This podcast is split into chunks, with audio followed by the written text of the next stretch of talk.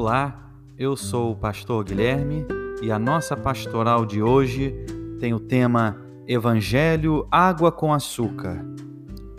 Dizia a todos: Se alguém quer vir após mim, a si mesmo se negue, dia a dia, tome a sua cruz e siga-me. Lucas 9:23.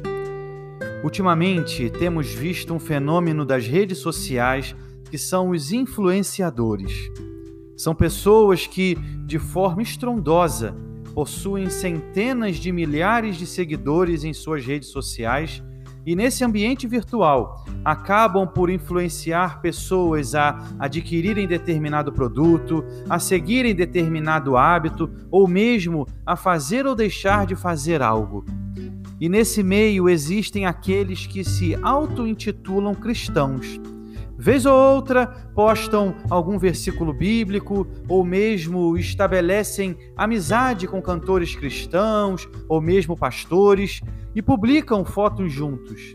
Ocorre que, apesar desses gestos, essas pessoas não demonstram verdadeiramente serem seguidoras de Cristo, visto que suas vidas continuam da mesma forma. No texto de Lucas 9:23, observamos claramente o que Jesus afirma. É preciso negar-se a si mesmo. O que seria isso? É quando eu não penso só em mim mesmo. É quando eu paro de enxergar somente a minha pessoa e passo a olhar para aquele que é o autor e consumador da minha fé, Jesus Cristo. Negar a mim mesmo é um movimento que só faz quem verdadeiramente entendeu o que é o Evangelho.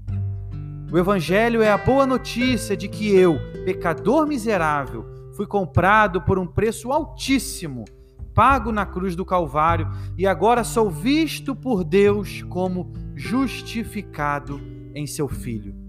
É a notícia de que sim, há esperança, há salvação para o perdido. Mas veja, se o perdido resolve moldar o Evangelho ao seu bel prazer, já não é mais o evangelho da cruz, mas o evangelho água com, açúcar. Esse evangelho água com açúcar não prega arrependimento, não prega juízo, prega apenas amor. Deus é amor? Sem dúvida que é, mas é também o justo juiz, aquele que é a própria justiça. Portanto, viver um evangelho deturpado, distorcido, é viver fora do Evangelho. É viver uma espiritualidade somente de aparências. É viver uma vida fora do ideal de Deus, pois Cristo não quer outro em nosso coração, nem mesmo a nós mesmos. Portanto, viva o Evangelho em sua plenitude. Uma mensagem forte, viva, radical e excelente para nós. Somos pecadores e carecemos da graça, da misericórdia, da compaixão do Senhor por nós. Uma vez que Sua graça é infundida no meu coração, minha vida não é mais para mim mesmo, mas para Ele.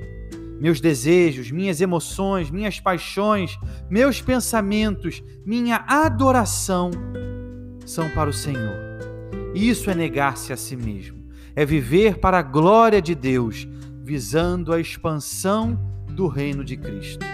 Reflita, perceba se há algo em seu coração que tem te impedido de viver o Evangelho em sua plenitude. Geralmente são pecados que insistem em nos distanciar da preciosa comunhão com o Senhor. Livre-se desse pecado em oração, colocando essa questão aos pés do Senhor. Além disso, não deixe de ler a palavra de Deus. Somente ela é para nós a verdadeira e melhor influência que poderíamos ter. Que Deus te sustente, abençoe e guarde sempre, Reverendo Guilherme Esperança.